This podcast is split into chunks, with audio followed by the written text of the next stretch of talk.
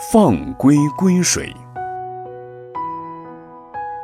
从前有一个小孩，在陆地上玩耍，捉到一只大乌龟。他想杀死这只乌龟，但不知道要用什么方法，就跑去问别人。有个人告诉他：“你只要把它放入水里，它就会被淹死。”小孩相信了这个人的话。就把乌龟放入水里，结果乌龟一到水里，就立刻游走了。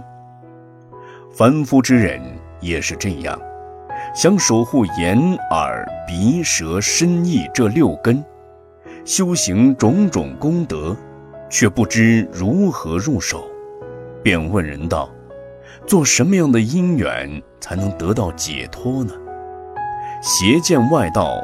天魔波旬及坏朋友、恶导师，就对他说：“你只要纵意于色、声、香、味、触、法六尘，自情于财色名食睡五欲，照我的话去做，必定能得解脱。